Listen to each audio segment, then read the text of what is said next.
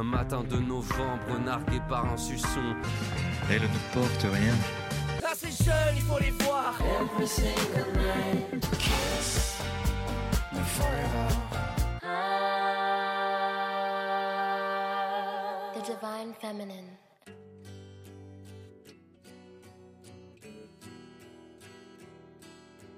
Je m'appelle Robin, j'ai 24 ans, et je vais vous raconter une histoire dont vous connaissez déjà la fin. Cela fait environ 6 ans que je réfléchis à comment parler de musique, comment partager ma passion et ma vision de cette dernière. Je me suis essayé à différents formats, écriture, podcast, mais aucun ne m'a vraiment convaincu. Certains m'ont même rebuté. J'aimais pas l'image que je dégageais, j'aimais pas mon style d'écriture. Et il faut avouer qu'en 6 ans, nos envies changent.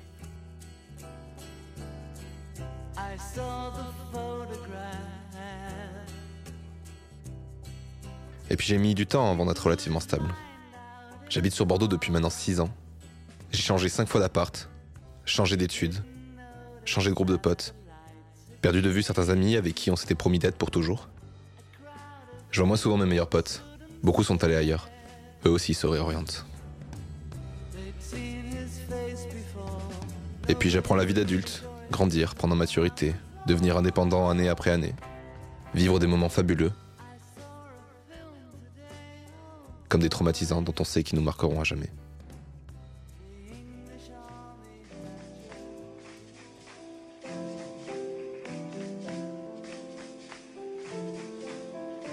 Jusqu'au jour où je me suis rendu compte que j'avais la plupart de mes albums préférés liés à des personnes plus ou moins proches de mon entourage. En fait, beaucoup de mes albums favoris sont liés à des filles que j'ai fréquentées. J'ai associé ces albums à mes relations intimes. Cela se ressent dans la manière dont je parle de la musique. Je parle beaucoup du ressenti, de l'émotion, plus que de la technique ou du matériel. J'aime ces albums parce qu'ils marquent euh, un moment de ma vie, une émotion, une page de mon histoire. Lorsque je répétais avec mon groupe à un studio à Talence, on parlait pas mal avec le gars de l'accueil. Et il m'avait dit une phrase avec laquelle j'étais pas d'accord au début, mais qui aujourd'hui me paraît très juste.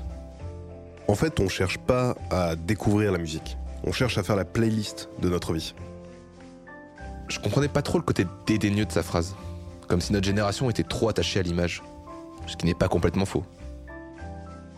Et pourtant, avec du recul aujourd'hui, j'ai l'impression que c'est une phrase qui est très juste. Mais je la comprends plus comme une recherche de réponse.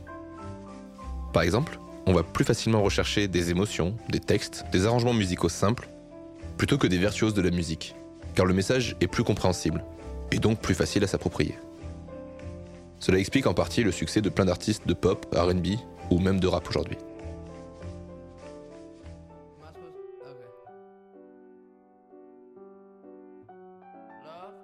Enfin bref, le fait est que je savais parler de ma vision de la musique, mais reste à savoir comment. J'ai découvert le blog de Monsieur le Prof qui s'appelait Partenaire particulière, où lui aussi raconte ses débords amoureuses sur un site de rencontre. J'aimais beaucoup son écriture, et j'avais envie de lui dire Hey, on est pareil tous les deux, dis-moi. Mais faire un copier-coller de sa vie n'était pas intéressant. Et même si une adaptation en série me plaisait bien, j'ai pas le temps de faire ça. Et surtout, je veux raconter ça maintenant. Trouver une solution qui permette de faire ça par moi-même. D'où l'idée d'une série audio. Et puis, quitte à parler de musique, autant de stimuler que Louis. J'ai peur de mon écriture. J'ai l'impression que ça correspond pas à un format de lecteur. Mon style est peut-être trop oral. C'est d'ailleurs un reproche que m'ont fait beaucoup de mes profs. Mais je peux pas m'en empêcher. C'est ma manière de faire. Mais en même temps, c'est pas très grave. Me voilà donc aujourd'hui à écrire mon premier épisode. Et au moment où j'écris ces lignes, je suis toujours pas très sûr du nom de la série. Divine Feminine, en référence à l'album de Mac Miller. Ce qui me permet de lui rendre hommage, et aussi de rendre hommage à toutes ces filles qui ont marqué ma vie. J'ai longtemps hésité à parler d'autres personnes que mes relations d'amour, mais j'ai pas trop envie de tout mélanger. Notamment ma famille et les sept femmes avec qui j'ai grandi et qui la composent. Mais il me paraît essentiel d'en parler en introduction.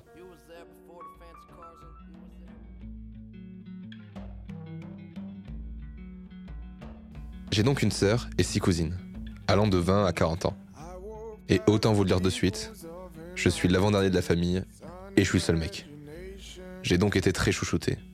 Et aujourd'hui encore, je suis toujours considéré comme l'enfant.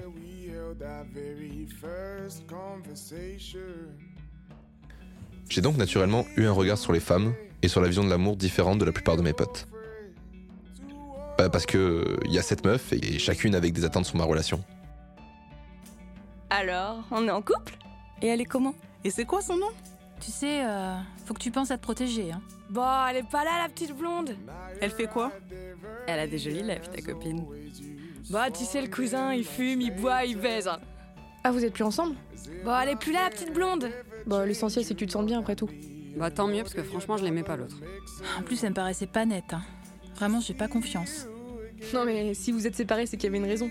Et au fait, tu m'as pas dit ses origines?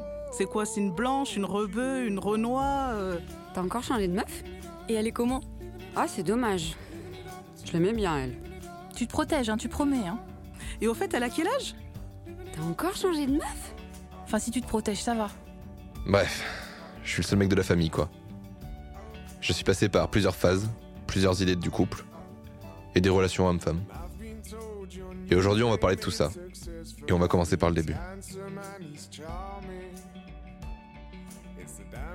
Alors à toutes celles qui font ma vie aujourd'hui, à ma famille, à mes amis, à ces filles que j'ai aimées pour une heure, détestées, admirées, ou même simplement croisées et qui m'ont rendu amoureux en un regard, je vous dis merci et je vous présente votre histoire.